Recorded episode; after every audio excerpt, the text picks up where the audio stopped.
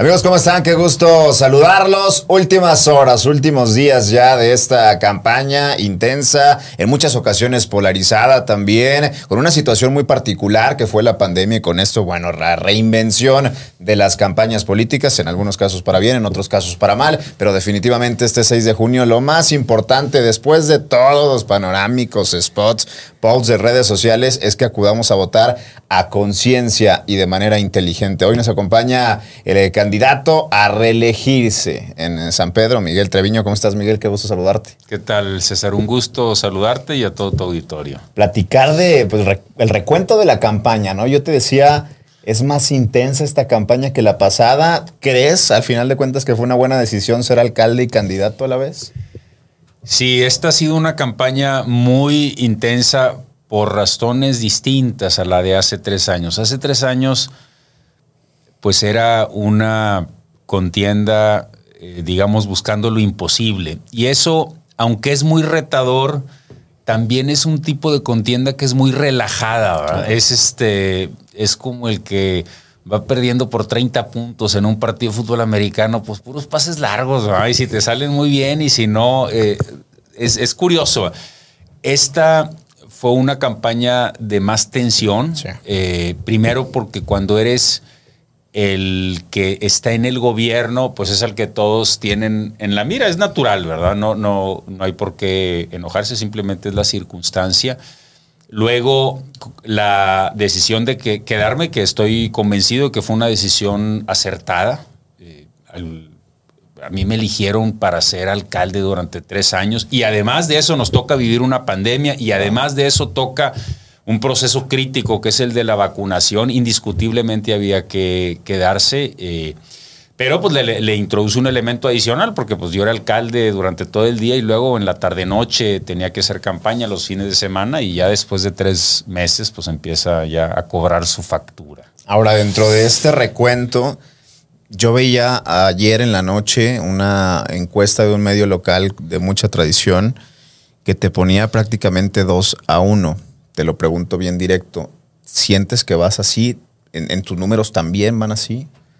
Sí, eh, las encuestas que nosotros hacemos para la toma de decisiones eh, nuestras marca la misma tendencia y otras encuestas que considero serias también marcan más o menos esa, esa distancia y esas, esas tendencias. Entonces, eh, pues ha sido una, una campaña en donde la verdad que sí siento que hemos ido consolidando el apoyo de los ciudadanos, eh, tanto en la zona valle, en el poniente, en el norponiente, en todas las zonas, y, y, no nos confiamos. Vamos a, a seguir trabajando al 100 hasta en la campaña, hasta el último día y, yo espero que la ciudadanía nos dé la oportunidad de seguir gobernando tres años más. Ahora hay muchas dudas que quedaron en esta campaña que me parece fue muy intensa, muy intensa por muchos aspectos, con una polarización muy particular incluso en los debates que la gente vio y que se soltaba también eh, situaciones en específico de seguridad.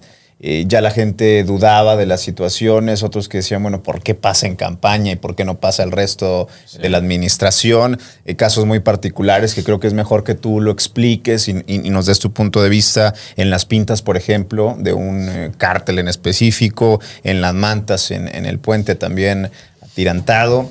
¿A qué se debe esto? ¿Es una situación de campaña? ¿Es una situación que sí pasa en San Pedro? ¿Cuál es tu explicación a esto? Sí, ese es uno de los componentes de, esta contienda que, pues también le metieron cierto nivel de tensión. Recordarás, César, y algunos entre el público, quienes siguen más de, de cerca estos procesos, que dos semanas antes de iniciar la campaña yo pues le comuniqué a la comunidad que era probable, probable que se presentaran estos casos muy vistosos, eso era lo que me decía pues mi información de, de inteligencia y que esto no lo comentaba yo como una excusa para hacer lo que le corresponde al gobierno. De hecho, ahí van avanzando las investigaciones.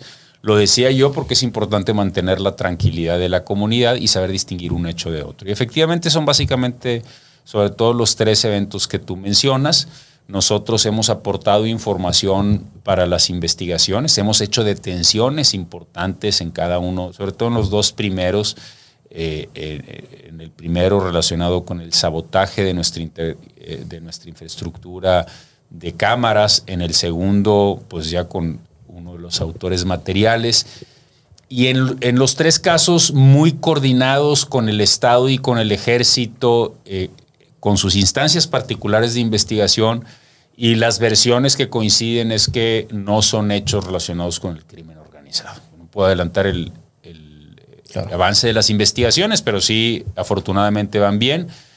Y a mí lo que, lo que me parece positivo dentro de lo negativo de que se presenten estos hechos es que la comunidad no perdió la tranquilidad, la incidencia delictiva se mantuvo bajo control, de hecho, en delitos patrimoniales, por ejemplo, y también en delitos de alto impacto, estamos con una incidencia más baja que el año pasado, que fue un año bueno. Entonces ahí vamos, ahí vamos. Y, sí, como bien dices, pues fue, muy, fue parte de la temática en las campañas, como que ese era un tema con el que mis opositores trataron de llamar la atención y por supuesto pues yo abordé el tema siempre con hechos y datos. ¿Cómo vamos con hechos y datos? Ahora, en situaciones ya en, particular de los debates, eh, surgen también dudas al respecto, se elevaron de, me parece, de polémica, se pusieron muy intensos. Hay un debate en particular al que no asistes, al de la UDEM. ¿Cuál es la razón para no asistir al debate? ¿Es, estrategia? Sí, eh, mira, las campañas son intensas en debates. Eh, yo soy de los que se toman muy en serio esos encuentros. O sea, yo creo que son, son momentos para prepararse la ciudadanía y el elector espera pues una rendición de cuentas muy particular, ¿verdad? Porque vas a recibir preguntas y señalamientos de opositores. Entonces es importante que la comunidad eh, pues reciba la mejor versión de su candidato. Entonces yo hablé con UDEM, les dije, eh, en esa fecha no puedo, tengo eventos agendados y ellos no pudieron cambiar la fecha eh, y, yo decidí no ir. Ahora, ¿hubiera podido cambiar los otros eventos? Bueno, sí los hubiera podido mover, pero yo en un proceso electoral soy muy disciplinado en relación a dónde están los eventos que me dan votos. Y habiendo ya asistido en los que ya se habían presentado y confirmado a los debates de la autoridad electoral, eh, y de dos medios de comunicación que tienen su impacto, y yo recuerdo el impacto que tuvieron esos debates la contienda pasada, pues yo no tenía por qué mover eventos míos de ir a convencer a ciudadanos por un debate que no iba a mover la aguja. Hablemos de situaciones particulares, ahorita que, que mencionaba una de las dudas en la conversación digital y que creo que también era parte de esa estrategia que al final es normal, ¿no? También hay que explicarle a la gente que es normal que intenten descarrilar al que está en la administración. Es completamente normal y me parece que también fue, fue una duda muy obvia como, como orquestada hasta cierto punto. ¿Qué va a pasar si Miguel sigue tres años con este proyecto? Porque ya no hay posibilidad de una tercera administración. Entonces dicen, acá le apuestan un proyecto a largo plazo y este es de tres años. ¿Qué va a pasar? Sí. Bueno, primero, lo que es importante dejar en claro es que la continuidad de los proyectos de gobierno en realidad no dependen tanto de el hecho de que gobierne un solo partido político, sino sobre todo en un municipio como San Pedro, de la medida en que la ciudadanía se va apropiando de esos proyectos. San Pedro es un municipio urbano relativamente pequeño, con ciudadanos muy involucrados y con mucho sentido de propiedad sobre lo que pasa en la comunidad. Y cualquier alcalde o alcaldesa inteligente no vienes a darle marcha atrás a lo que ha hecho bien una administración anterior. Aunque es muy común que lo hagan aunque es muy común que lo hagan, pero termina siendo un error y termina afectándose. O sea, yo, por ejemplo, yo le doy continuidad a aquellas cosas que son proyectos exitosos de administraciones pasadas. Por ejemplo, presupuesto participativo. Ese es un proyecto que surgió hace más, hace más de 10 años en la administración de Alejandro Páez. Yo vine a fortalecerlo y la comunidad lo agradece y la comunidad exige que vaya hacia adelante. O San Pedro de Pinto. Entonces, en la medida en que yo eche a andar proyectos que son importantes para la comunidad, eso va a seguir, Porque quien venga dice, oye, pues yo no me voy a pelear con la comunidad, al contrario, me voy a consolidar como alguien que entiende la importancia de esto. Y yo te aseguro que muchos de los proyectos que estamos emprendiendo nosotros les va a dar seguimiento quien en tres años resulte electo, yo espero parte de quienes son ahorita eh, miembros de mi equipo, o si es alguien más, pues simplemente por la inteligencia de que hay que respetar aquello que la comunidad considera valioso. Mire, quiero ser bien, bien responsable con esto. Me, pare, me parece es una tendencia muy difícil de dar atrás, es decir, dos a uno es para la gente que nos está escuchando muy complicado de revertir con muchos factores. ¿Qué papel jugaría en una segunda administración los jóvenes de San Pedro, que es particularmente el segmento que a nosotros nos sigue, que a nosotros nos escucha y que está muy metido en estas elecciones, mucho más, me parece, que en elecciones pasadas, ¿no? Sí, eh, para mí, primero decirte, César, que parte de lo que más me entusiasma de esta primera gestión y que se ha dado pues con más intensidad de lo que yo esperaba y tan rápido es que los jóvenes han volteado a ver este gobierno y lo que está pasando en San Pedro con, con interés. Eh, para nada quiero decir como una tendencia así de entusiasmo o algarabía. La política es un ámbito distante, eh, oscuro, sospechoso para buena parte de los jóvenes, pero el que volteen a ver como diciendo, ah, mira, aquí hay algo padre que está pasando, aquí hay una ciudad que se está transformando en un espacio urbano atractivo para vivir, para eh, aprovechar el espacio público, es algo que a mí me entusiasma mucho. Y el siguiente paso y lo que a mí me parece que le da, otra vez volviendo a tu pregunta anterior de viabilidad de futuro, en un sentido más profundo, es que los chavos se interesen en lo público y en la política. Hago la diferencia porque el simple hecho de que se interesen en lo público ya es una ganancia, que empiecen a entenderle al presupuesto participativo, a los diferentes proyectos de gobierno en donde hay oportunidad de involucrarse, y mejor aún eh, en la política, en participar directamente como... Eh, eh, funcionarios electos es algo muy positivo y que le hace falta a nuestro país. Entonces es un papel muy importante, por eso para mí es fundamental consolidar un proyecto que se vea como un proyecto eh, pues atractivo, viable, eh, que transforma una ciudad en una ciudad atractiva para los jóvenes. En una ciudad que además ha venido envejeciendo. San Pedro es una ciudad que ha venido envejeciendo. Y que parte de nuestro proyecto es darle viabilidad porque aquí quieren vivir, quieren y pueden vivir los jóvenes entendiendo que se refrende esta tendencia en las urnas. Y ahorita platicabas justamente que no se trata de que cambien la persona y cambie completamente la idea de gobierno de un municipio. ¿Qué propuesta retomarías, por ejemplo, de Mauricio Fernández? Entre lo que ha presentado.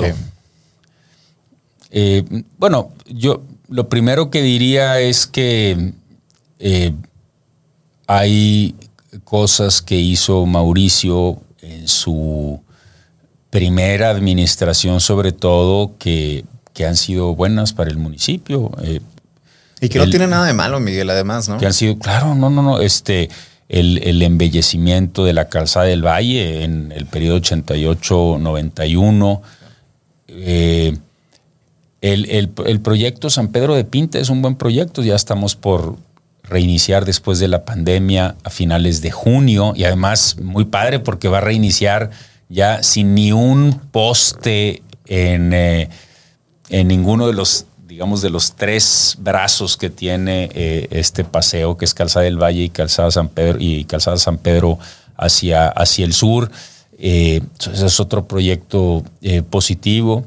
Yo he aprovechado mucho en esta gestión la infraestructura del C4 muy valiosa. Este, ahí eh, eh, a mí me parece que se trataba de sacarle todo su jugo. Yo le, lo he sacado todo su jugo, pero viene de administraciones anteriores y hay que darle continuidad a ese enfoque en la seguridad desde un punto de vista de no solamente la estrategia preventiva, sino también disuadir a partir de que en San Pedro si cometes un delito es mucho más probable que te detengan porque hacemos inteligencia y nos coordinamos muy bien con la Fiscalía y aportamos elementos de investigación a través de lo que nos da nuestra estructura de cámaras. Ahora hablemos del día de, anuncia la autoridad que van a ser filas largas, mucho más a las que estaba acostumbrada la gente, en ocasiones incluso calculadas en una o una hora y media ves una baja participación en San Pedro, cómo contrarrestar una posible baja participación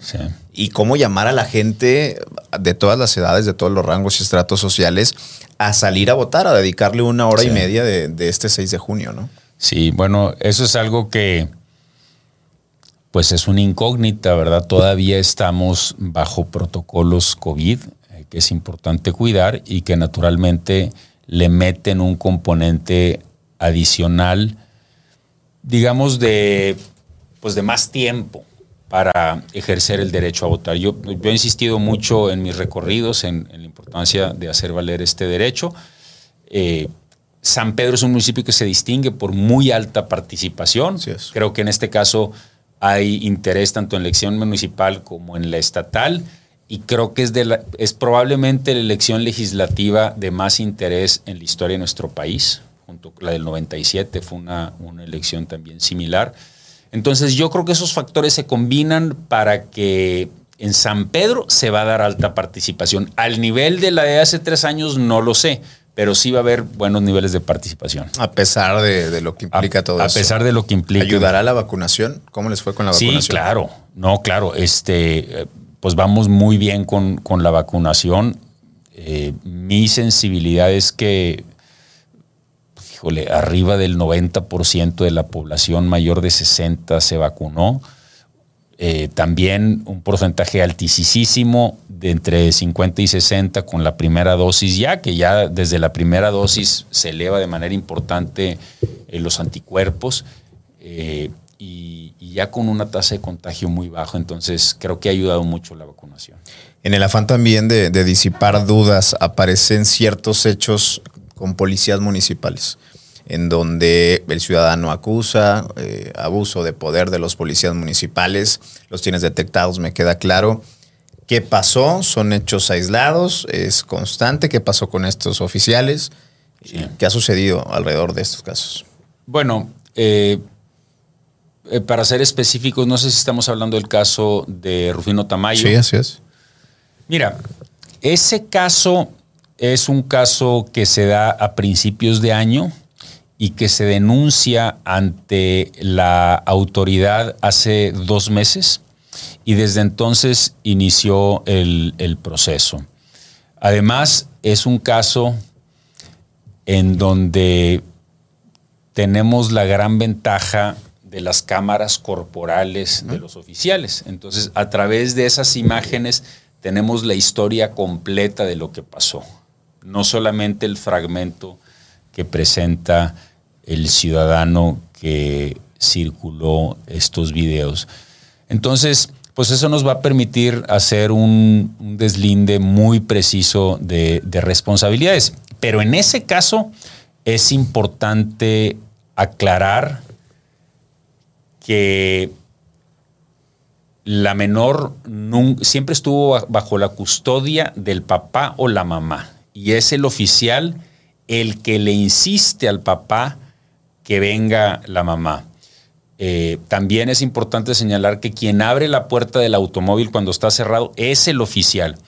El papá eh, trae a la niña cuando se baja del automóvil y él mismo es el que va y la deja ahí, cosa que me parece, me parece absurda. Y tercero, ofende eh, de manera grave al oficial, de manera muy grave. Y esto es algo que está revisando la Comisión de Honor y Justicia. Lo que quiero decirte con esto, César, es que yo para nada estoy diciendo que el oficial haya actuado de manera perfecta. Siempre hay oportunidades de mejora y este es un caso en donde hay oportunidades de mejora. Pero no es un policía que, eh, que atropelló derechos y que se brincó todas las trancas. No es el caso. Yo he visto las, los 20 minutos de imágenes y es una historia muy completa que, que va a llevar un buen deslinde de responsabilidades. Le preguntaba porque me parece bien importante también pues darle ese rol al ciudadano, ¿no? Y no proteger en todo momento al ciudadano porque estás en campaña y porque eh, al final quieres el voto de los ciudadanos y, el refrendar otra vez estos tres años, sino hacerlos corresponsables de lo que sucede en, todos los actos. Siempre perfectible la labor del policía, por supuesto, pero también perfectible la labor del ciudadano y me parece que, ese debería ser el llamado. Ahora, para ir cerrando y, entendiendo que ya la gente eh, tomó en muchas ocasiones una decisión por ti, en otras ocasiones por Mauricio. Hay un grupo de indecisos, me parece ya pequeño, pero sí importante dejar este mensaje. Yo te hacía esta pregunta al inicio de, la campaña y te decían que es diferente Miguel a Mauricio. Con todo lo que viste, viviste, escuchaste de la gente, escuchaste en los debates de tus, de tus oponentes, ¿en qué es diferente Miguel a Mauricio? Uy, eh, yo quisiera responderte que yo no lo veo como una comparación personal, aunque ciertamente se puede hacer también la comparación personal. Somos eh, personas bien distintas. Pero me interesa más agarrar el enfoque de un equipo que es bien distinto eh, a la administración anterior. Es un equipo de tiempo completo, de entrega total, eh, muy comprometido con mejorar todos los procesos, con profesionalizar la administración pública, con criterios de hechos y datos para la toma de decisiones, con eh, una perspectiva, por ejemplo, eh, una perspectiva de construir instituciones, que donde se ve más claro es, por ejemplo, en materia de seguridad. Y, y creo que aquí vamos a dar como en el corazón de una de las diferencias. Yo no creo que el gobierno que quiere San Pedro es un gobierno en donde alguien se llame como se llame. Es que yo fíjate que le sé y cuando yo estoy hago acuerdos y no te puedo decir, pero yo no, no, no. Yo no quiero eso para mi ciudad. Yo quiero una ciudad en donde el alcalde está para construir instituciones y en materia de seguridad te puede explicar que como se está investigando, como hay mejor coordinación, como se le paga mejor a los policías, como hay mejor paquete de prestaciones, como hay coordinación con... Por eso se están dando los resultados. Y además de eso, estamos construyendo un instituto de formación policial que nos lleva a otro estándar. Entonces yo le entrego a la siguiente administración en tres años, y los ciudadanos me dan la oportunidad de seguir tres años más, algo a partir de lo cual quien venga, y fíjate, ese es mi objetivo, te diría mi sueño, que quien venga después de mí, en tres años, si los ciudadanos me dan la oportunidad, tenga todos los elementos para hacer la chamba mejor que yo. Ese es mi sueño. ¿Por qué? Porque yo terminando de alcalde, alcalde paso a mi puesto permanente, que es el de ciudadano, y quiero que mi ciudad vaya para mejor. El enfoque del candidato del PAN es completamente distinto yo estoy aquí y yo le sé y no, no, no es el tipo de administración profesional que merece San Pedro y además somos distintos en que yo estoy convencido de que lo que necesita ahorita San Pedro es calidad de vida en el espacio público. Es lo que hace que los jóvenes quieran vivir en San Pedro. Y para mí, San Pedro solamente tiene futuro si es el municipio donde los jóvenes quieren y pueden vivir. Amigos, amigas, Miguel de Treviño, en unos días van a tomar una decisión. Los conocieron a ambos. Es importante que acudan a votar porque depende de ustedes el futuro de San Pedro. Gracias, Miguel. Gracias, un gusto estar aquí, César. Hasta luego. Saludos.